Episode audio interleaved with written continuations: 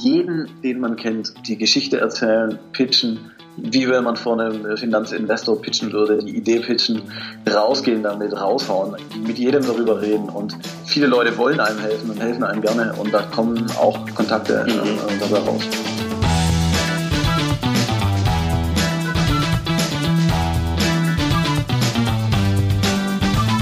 Herzlich willkommen bei einer neuen Folge von Gute Ideen, der Interview-Podcast von Startnext. Wir freuen uns, dass ihr heute eingeschaltet habt. Und ich bin Melissa und neben mir sitzt mein Kollege Michael. Hallöchen. Wir sind beide in der Projektberatung bei Startnext. Falls ihr Startnext jetzt gerade zum ersten Mal hört, Startnext ist die größte Crowdfunding-Plattform im deutschsprachigen Raum. Und bei uns wurden inzwischen schon fast 7000 Startups und Projekte erfolgreich finanziert, was wir ziemlich cool finden. und heute haben wir für euch ein Team dieser großartigen Gründer eingeladen. Sie beschäftigen sich mit Fahrradsturzsensoren und wollen damit das Fahrradfahren in Zukunft sicherer machen. Herzlich willkommen, Andreas und Malte von Toxen. Schön, dass ihr da seid. Ja, freut uns da zu sein. Ja, vielen Dank für die Einladung. Fangen wir einfach mal gleich an. Ihr habt also einen, einen, einen Sensor für einen Fahrradhelm entwickelt. Wie genau funktioniert der? Was macht dieser Sensor? Hm, ja, das ist ein kleiner Bluetooth ähm, ein kleines Bluetooth- und Sturzsensorik-Device, das man sich nachträglich auf jeden Fahrradhelm raufkleben kann. Dann kann man sich das mit seinem Smartphone verbinden und sollte man dann einen Sturz haben, bei dem man sich selber nicht mehr helfen kann, dann wird auf dem Handy nachgefragt, ob alles okay ist. Und wenn man darauf nicht reagiert, dann wird automatisch ein Notruf an seine Notfallkontakte rausgesendet und der Notruf alarmiert. Wenn man äh, in einer Gegend unterwegs ist, wo man ähm, wo es wenig, wenig Verkehr gibt, also zum Beispiel bei Outdoor, wenn man zum Beispiel Mountainbiken geht oder Rennrad ein bisschen unterwegs ist in der Gegend, aber auch schon bei Pendlern, wenn man äh, später am Abend unterwegs ist mit dem Fahrrad. Immer dann, wenn es sehr lange dauern könnte, dass äh, man gefunden wird. Relativ häufig die Situation tatsächlich, dass man einen schweren Sturz hat und dann äh, liegt man, es reicht ja, wenn man nur im Gebüsch liegt, abseits der Route und man wird nicht gesehen. Mhm.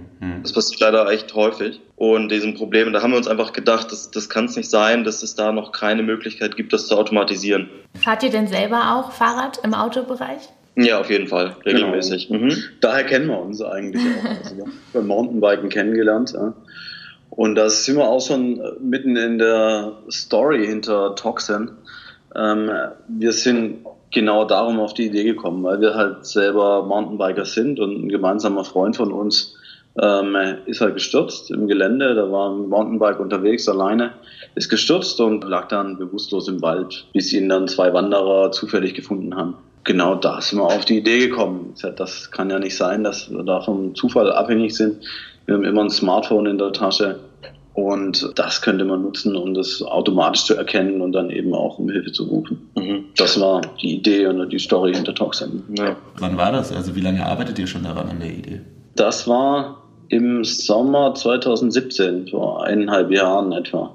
Boah, da war aber ganz schön schnell, so ein Produkt, sage ich mal, mehr oder weniger fertig rauszubringen. Respekt, großer Respekt. Dankeschön, Dankeschön. Also das war tatsächlich ähm, mein, unser anderer Kollege Alexander Schumacher, der jetzt heute nicht im Podcast dabei ist, ähm, und ich, wir kommen aus der Sensortechnologie ähm, und haben da äh, mehrere Jahre ähm, Erfahrung in dem Bereich.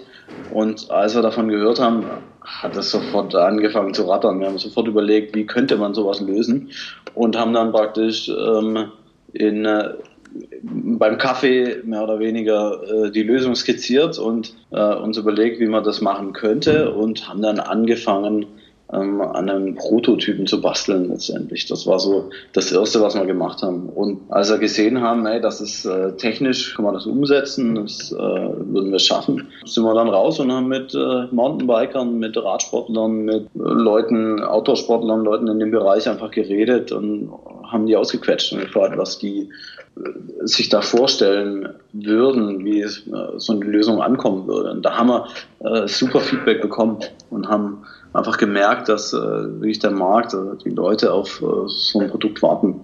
Und das, da ging es dann relativ schnell. Jetzt Vollzeit sind wir alle drei seit 2018 an dem Thema dran. Also Vollzeit seit ähm, September, genau. Und davor war das, sagen wir mal, ein Projekt, das wir neben, nebenher gemacht haben, abends, am Wochenende ähm, rausgegangen und eben an, an diesem Produkt gefeilt, an der Idee gefeilt, das Konzept durchdiskutiert und äh, bis das da letztendlich so stand, wie wir dann damit auch an die Öffentlichkeit gegangen sind, haben wir schon eine ganze Weile dran gearbeitet. Kann ich mir vorstellen. Kleine Zwischenfrage. Wie viele Melonen sind dabei draufgegangen während eurem, während euren Tests?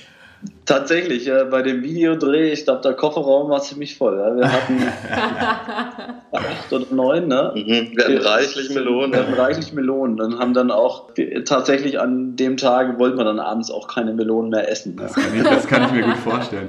Das hat mich sehr interessiert. So, dieser Sturzsensor, der, der sendet ja dieses Notsignal erst ab einer gewissen Sturzstärke. Mhm. Ähm, wie macht man das fest? Woran macht man diese, die, wann entscheidet man, wann entscheidet der Sensor so, jetzt ist der Punkt erreicht, jetzt ist es gefährlich, jetzt sende ich dieses Signal raus? Das ist natürlich so ein bisschen auch unser Geheimnis, wie wir das genau ermitteln. Ja, okay. okay. Äh, es ist eine Mischung aus verschiedenen Faktoren. Ja. Wir haben, äh, da gibt es Hardware-Komponenten, die hohe äh, Werte messen können bei der, bei diesen Aufschlägen. Dann kommt dann noch weitere Logik hinzu. Und so haben wir uns dem ganzen Thema angenähert. Da gibt's schon, ähm, da kommen schon starke Kräfte äh, zusammen, wenn mhm. man, man, mit Helm auf den Boden knallt. Ja. Also das sind, das sind schon tatsächlich hohe Werte. Das, ähm, Vielleicht, ja. vielleicht gehen wir noch mal kurz die Funktion durch. Also ich bin ein Fahrradfahrer, ob ich im Wald bin oder auf einer Straße, ist jetzt ja eigentlich egal. Und ich mhm. stürze dann falle ich mit dem, mit dem Schädel bzw. mit meinem Helm, wo das drauf ist, auf die Straße und er misst die Erschütterung. Was passiert dann? Also dann äh, wird die Vermutung aufgestellt, dass es ein, ein Sturz war, der so stark war, dass die Person sich nicht mehr selber helfen kann, also nicht selber jemanden äh, anrufen kann zum Beispiel. Und dann wird auf dem Handy erstmal noch nachgefragt, äh, wie es einem geht. Dann hat man äh, ein paar Sekunden Zeit, äh, sozusagen den, den automatischen Ruf abzubrechen. Und wenn man darauf nicht reagiert, gehen wir davon aus, dass naja, so ein, so ein, ein äh, schwerer Sturz eben vorliegt. Das Ganze wird auch noch kombiniert mit einem Ton, der, den der Sensor auch selber aussendet, so dass uns auf keinen Fall verpasst. Mhm. Wir sind so äh, relativ überzeugt davon, dass äh, wir die aller, allermeisten Fehlalarme ausschließen können. Und ihr, ihr habt ja erzählt, dass es aus einer Geschichte heraus entstanden ist, die tatsächlich passiert ist. Und ihr habt ja auch euer Produkt äh, mit dem Feedback von euren Radsportfreunden zusammen entwickelt. Wie häufig passiert denn sowas, dass jemand äh, bewusstlos wird durch einen Fahrradunfall? Passiert tatsächlich relativ häufig. Also wenn wir mit Mountainbikern reden, dann kommen da wirklich viele selber mit solchen Geschichten, die im Freundeskreis, im Freundeskreis passiert sind oder ihnen selbst. Wir haben da jetzt keine Statistik dazu, aber man merkt, dass es wirklich ein Thema ist. Und vor allem jeder Mountainbiker, der alleine unterwegs ist, und das sind die meisten, also sich der Sport einfach hervorragend dafür eignet, abends noch äh, nach Feierabend eine Runde zu drehen, die sagen alle, die reden alle davon, dass diese Sorge eben einfach mitfährt. Mhm. Dass man ähm, äh, was passiert, wenn ich hier stürze und dann nicht mehr aufstehen kann. Mhm. Und äh, die Geschichten passieren. Ne? Das äh, ist tatsächlich ein, ein mhm. Problem oder eine Sorge, die die Menschen haben. Ne? Es würde sogar noch häufiger passieren, wenn die Leute nicht wegen der Angst vor so einem Fall alleine fahren würden. Normalerweise verabredet man sich tatsächlich gerne zu, zu Gruppen, damit man gemeinsam fährt, genau aus diesem Grund. Und wenn jetzt, wenn man jetzt mit einem Toxen fährt, dann kann man mit einem besseren Gefühl auch eine alleine Runde drehen. Was auch ganz interessant ist, ähm, gerade während unserer Crowdfunding-Kampagne sind wir sehr stark an die Öffentlichkeit gegangen. Und wir haben das, weil wir alles selber Mountainbiker sind, haben wir das im, im ersten Schritt mal Richtung für die Mountainbiker, für die Mountainbike-Community äh, eben kommuniziert. Hm. Es sind sehr viele Sportler aus anderen Bereichen auf uns zugekommen und haben gefragt, ist es möglich, auch hm. beim Reiten zu verwenden? Ist es möglich, beim Paragliden zu verwenden? Und, Was ähm, habt ihr denen geantwortet?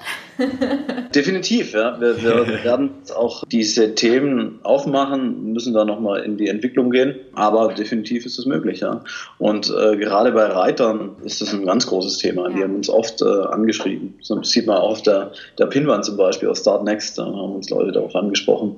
Wart ihr davon überrascht, dass ihr da so viel cooles Feedback bekommen habt? Ähm, wir haben es gehofft. Es war dann auf jeden Fall mehr, als äh, wir gedacht haben. Und das war wirklich gut. Also die, die Leute haben sich wirklich äh, äh mit dem Thema auseinandergesetzt, haben uns Feedback gegeben, haben sich da involviert.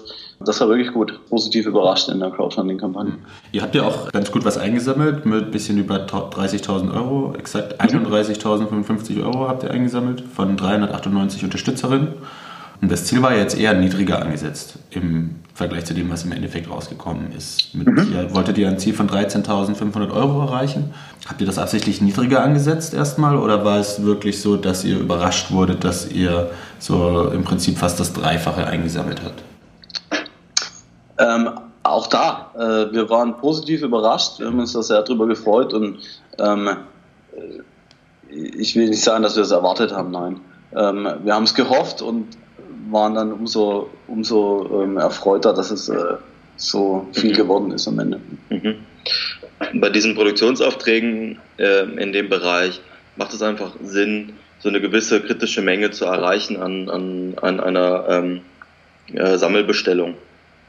Und das war einfach unsere, auch so eine sinnvolle Größe. Das heißt, ihr habt denn das Crowdfunding hauptsächlich gemacht, um, um die Marktabfrage da erstmal einzusammeln? Wie sieht es denn bei euch mit der Finanzierung aus? Das Geld äh, aus dem Crowdfunding hat ja wahrscheinlich nicht gereicht, um eure kompletten Entwicklungskosten zu decken. Wie seid ihr da vorgegangen? Das ist richtig. Wir äh, machen das alles tatsächlich aus Eigenkapital.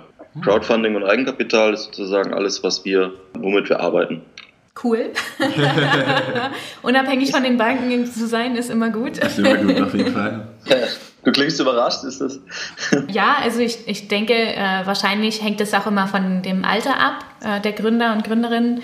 Wir erleben im Crowdfunding natürlich auch viele, viele Gründer und Gründerinnen, die eher jünger sind und dann wahrscheinlich nicht aus Eigenkapital gründen können, außer sie haben reiche Verwandte. Ähm, und auch dann wären ja die Verwandten diejenigen, die das Geld geben und nicht die Gründer selber. Aber ja. ähm, das ist natürlich schön, wenn man, wenn man sich das leisten kann, das Unternehmen aus, eigenen, aus eigener Kraft so hochzuziehen. Wir sparen halt vor allem bei uns selber. das habe ich mir schon gedacht.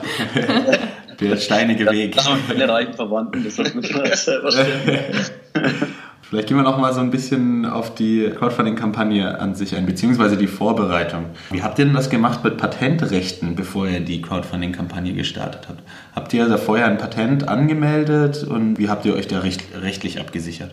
Wir haben mit einem Patentanwalt zusammengearbeitet, der uns für uns das Thema geprüft hat, hat ob wir da in irgendwas reinlaufen. Genau. Und was hat also das, das, das würde ich auch jedem empfehlen. Ja, definitiv. Ja. Mhm.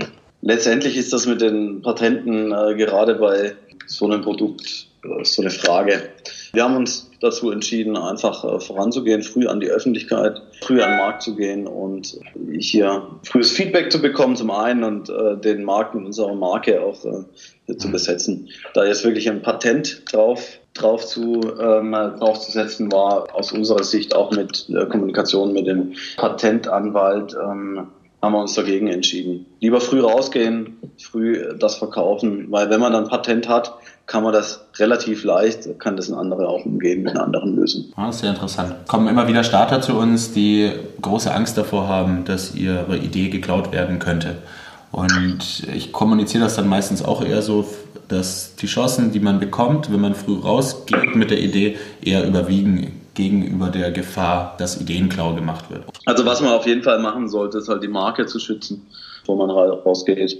Ja. Eine, eine Patentrecherche bietet sich tatsächlich doch an, vielleicht auch eine eigene kleine Recherche selber anzustellen, dass man nicht äh, mit der Entwicklung zu sehr ein anderes, äh, dass man sich nicht zu angreifbar macht, sondern dann auch sein eigenes Projekt halt nochmal überprüft. Aber Ihr habt äh, erzählt, dass ihr mit einem Patentanwalt zusammengearbeitet habt. Habt ihr auch mit anderen Anwälten zusammengearbeitet? Für mich äh, kam erstmal die große Frage auf, wenn ich jetzt äh, Toxen gegründet hätte, hätte ich wahrscheinlich Angst gehabt, dass ich diesen Sensor mache und es gibt einen von, ich weiß nicht, 1000 oder 10.000 Fällen, wo der Sensor nicht funktioniert und diese Person verunglückt dann.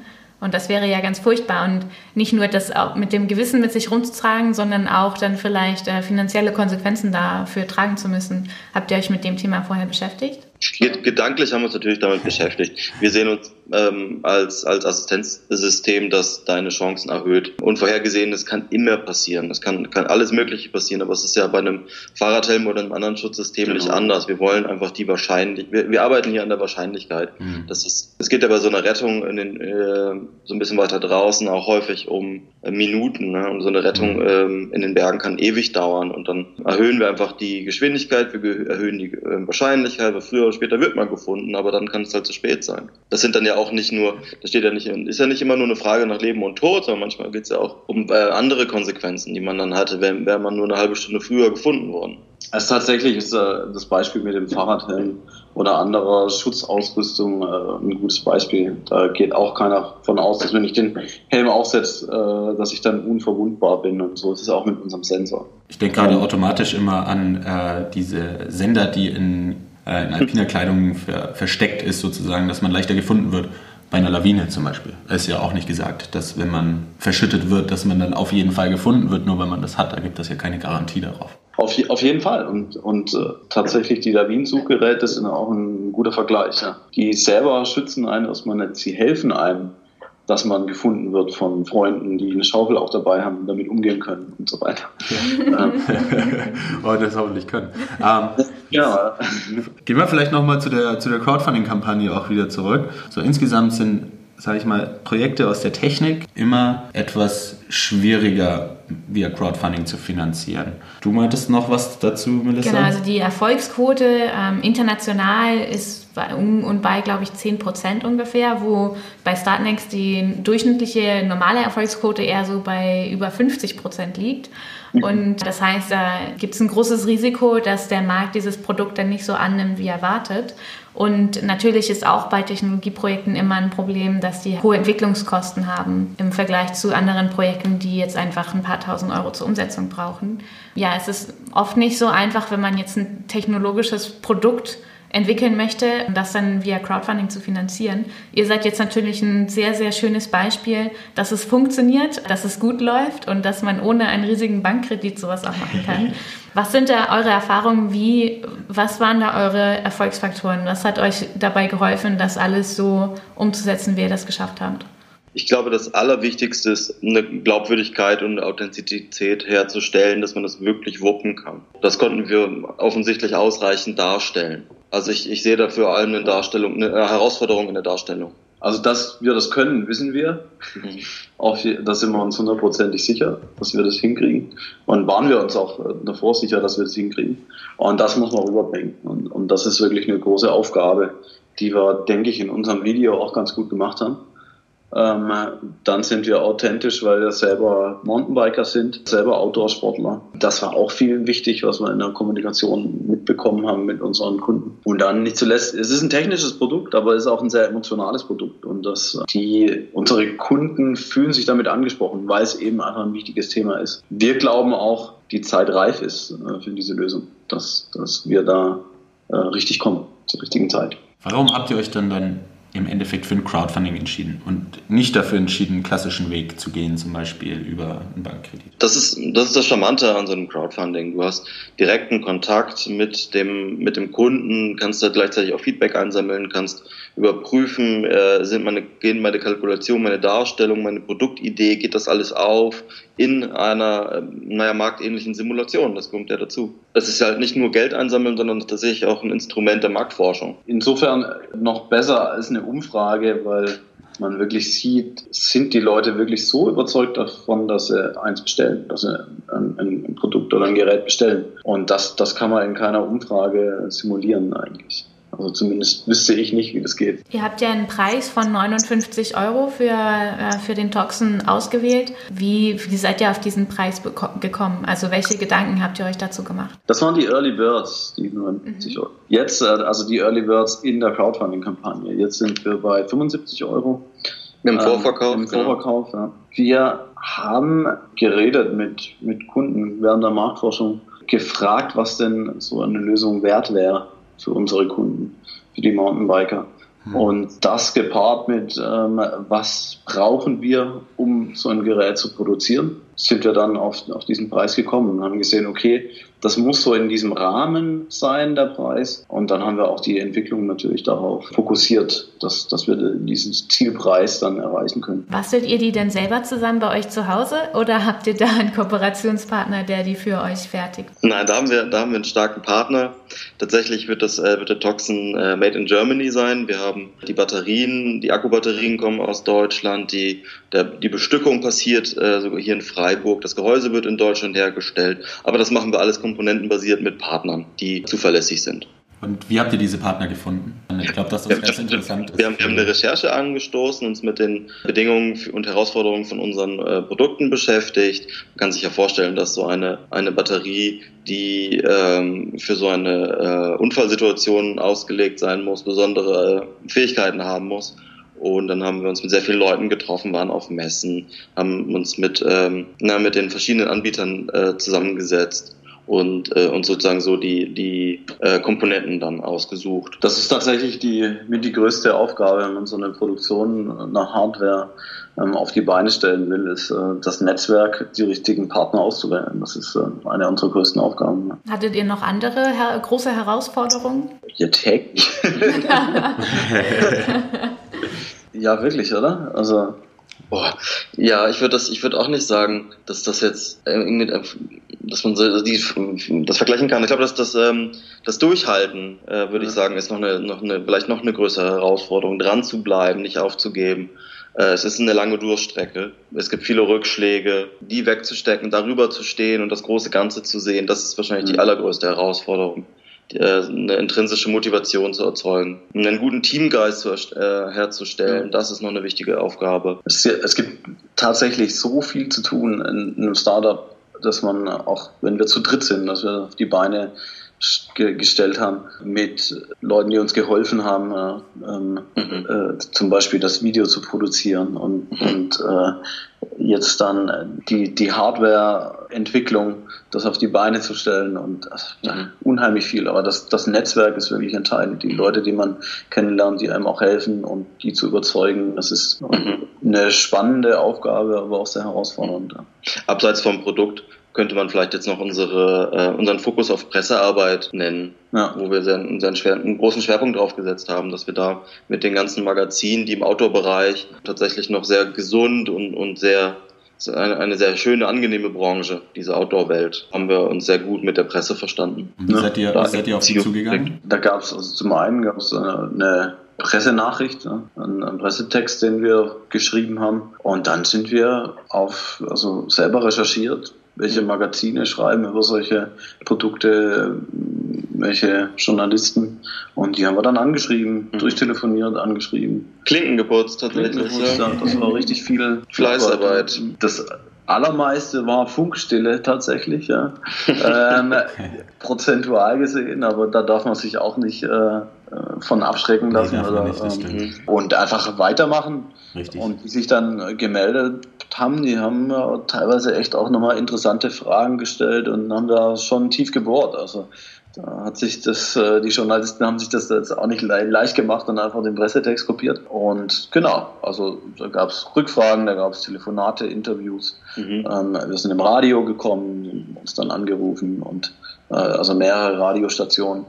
Und das ging da baut sich dann so ein Baustein auf den anderen. Ne? Das, am, am Anfang steht man davor und denkt, ah, wie soll ich das machen? Und irgendwann öffnen sich da Türen und man geht dann einen Schritt nach dem anderen. Dann, ähm, also da darf man wirklich nicht, äh, äh braucht man eine hohe Frustrationstoleranz, würde ich sagen. Sehr guter Punkt, sehr guter Punkt. Ja, auf jeden Fall, auf jeden Fall. Beharrlichkeit zahlt sich aus. Sicherlich. Und auch wirklich, also was ich auch jedem empfehlen kann, ist das eigene Netzwerk nutzen. Ja. Dass man, man hat von Grund auf ein Netzwerk, jeder kennt Menschen und ähm, Freunde, Studienkollegen, Kollegen, Arbeitskollegen, die Leute, jeden, den man kennt, die Geschichte erzählen, pitchen, wie wenn man vor einem Finanzinvestor pitchen würde, die Idee pitchen, rausgehen damit, raushauen, mit jedem darüber reden. Und viele Leute wollen einem helfen und helfen einem gerne und da kommen auch Kontakte mhm. äh, dabei raus. Zum Beispiel haben wir ein, ein großes, wir hatten einen Kontakt von einem großen Mountainbike-Magazin am Wurststand auf dem Freiburger ähm, Münsterplatz haben wir den kennengelernt. Genau, also zufällig. Ja, genau. Ich, wirklich wichtig, man darf ähm, da, man muss da Hemmungen abbauen. Man muss und bei jeder Gelegenheit, also man bekommt dann viele Einladungen, wo man sich dann überlegt, ach, soll man da hingehen jetzt heute Abend schon wieder und einfach rausgehen und mit jedem darüber reden. Das, äh, Wird euch das manchmal das, langweilig, ja. immer die gleichen Sachen zu erzählen? Eigentlich nicht. Es ist ja so ein bisschen das eigene Baby. Und da wird es natürlich nicht langweilig drüber zu reden. Es kommt ja auch immer wieder was dazu, immer neue Fragen. Also es, das, das, hält sich in Grenzen. Man hat ja auch nicht immer den gleichen Text, den man runterrattert. Ja.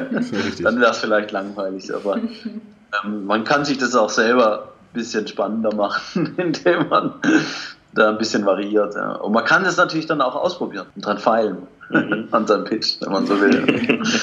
Ihr habt im, in eurer Kampagne im November 2018 so um die 600 von den äh, Toxen-Sturzsensoren verkauft. Wie ging es denn danach mit euch weiter? Ich würde sagen, nach der Kampagne ist vor der Kampagne. Wir haben uns gefreut, haben uns ähm, ja, gefreut, haben uns auch gefeiert, dass wir da so erfolgreich waren. Und dann fing die Arbeit erstmal richtig an. Ne? Dann äh, hat man äh, ein Commitment von den Leuten. Man selber hat eins gegeben, man hat Versprechungen gemacht, ähm, man hat äh, eine, Lieferzeit versprochen und dann ging es ans Eingemachte, die mit der Entwicklung fertig werden. Also, ja, das, mhm. Das war jetzt nicht viel Zeit zum Ausruhen tatsächlich. Man hatte ein neues Thema. Schaut mhm. mal, wir haben, äh, wir sind äh, jetzt das äh, Startup, das eine Crowdfunding-Kampagne erfolgreich abgeschlossen hat. Damit hat man wieder eine neue, neue Botschaft gehabt, die man verbreiten mhm. konnte. Und so baut man dann Steinchen auf Steinchen. Und, und dann äh, der Plan stand schon vorher grob fest und dann haben wir äh, mit gutem Gewissen weiterarbeiten können. Wir wussten, dass der Markt dieses Produkt annehmen wird. Kann man denn jetzt bei euch auf eurer Webseite den Toxin auch schon bestellen? Man kann ihn vorbestellen, ganz genau, ja. Das ist www.toxin.com. Und Toxin, wie schreibt man das? Mit T-O-C-S-E-N. Also für alle unsere Hörer da draußen, die reichlich am Fahrradfahren sind, ob im Wald alleine, Downhill, richtig heavy oder einfach nur auf einem kleinen Waldweg die Straße entlang tuckern. Jetzt wisst ihr, wo ihr diesen Sensor bekommen könnt und euch ihn schon mal vorbestellen könnt. Mhm. Habt ihr denn die Dankeschöns aus der Crowdfunding-Kampagne schon ausgeliefert? Äh, nein, tatsächlich noch nicht. Wir haben in der Crowdfunding-Kampagne das zweite Quartal dieses Jahres angekündigt und wir arbeiten mit Hochdruck daran, dass wir das halten können. Und bisher sieht es auch gut aus. Gibt es auch äh, regelmäßige Updates, auch auf unserer Homepage äh, toxin.com oder auf Facebook, Instagram.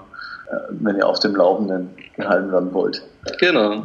Oder tragt euch zum Newsletter ein. Ja, habt ihr abschließend noch Tipps, die ihr gerne unseren Zuhörern und Zuhörerinnen mitgeben möchtet oder Empfehlungen, ähm, Mantras, wie auch immer, was, ihr, was ihr meint, was anderen Leuten dabei helfen kann, ein, ein Startup gut zu gründen? Das eine, was für uns wirklich hervorragend funktioniert hat, was ich auch jedem empfehlen würde, ist so früh wie möglich mit der Idee rauszugehen, mit Leuten reden, mit potenziellen Kunden reden, einfach mit jedem darüber reden, auch wenn man äh, sich da wiederholen muss und auch oft äh, die gleichen Fragen gestellt bekommt. Das ist wirklich super wichtig, da Feedback zu bekommen, denn als eigene Produkte, einen eigenen Service zu schärfen und dann auch marketingtechnisch so früh rausgehen wie möglich.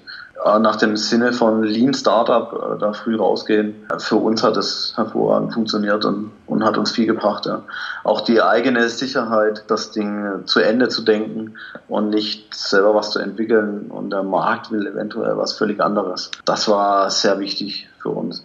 Und dann der andere Tipp, den ich noch geben will, ist machen. Anfangen. Es ist unheimlich viel Arbeit. Es kommt super viel auf einen zu. Einfach anfangen und dann durcharbeiten. Also natürlich erstmal einen, einen ganz herzlichen Dank an euch, Andi und Malte, dass ihr dabei wart und so viele spannende Dinge heute erzählt habt und uns einen Einblick in eure Geschichte und euren Werdegang mit Toxen gegeben habt. Vielen Dank dafür, ja. Das war wirklich äh, sehr cool und auch vielen, vielen, vielen, vielen Dank an alle Zuhörer und Zuhörer Zuhörerinnen, die jetzt dabei waren. Und wir hoffen, dass es euch auch Spaß gemacht hat, dass ihr was für euch mitnehmen konntet, dass ihr euch vielleicht auch bald ein Toxin bestellt. und ja, wenn, wenn es euch gefallen hat, dann bewertet gerne, abonniert den Podcast und in zwei Wochen gibt es wieder einen neuen, super spannenden Podcast, der heißt Starting a Revolution. Das ist ein Buch, das Naomi Ryland und Lisa Jaspers schreiben. Und da geht es ja um die, die Themen New Work und Frauen beim Gründen und ja, ganz viele spannende Themen. Also würden uns freuen, wenn ihr auch dann wieder einschaltet. Und für heute wünschen wir euch allen einen wunderschönen Tag und wünschen euch alles Gute. Und euch beiden natürlich auch nochmal. Vielen Dank. Danke für die Einladung. Dann macht's gut. Tschüss.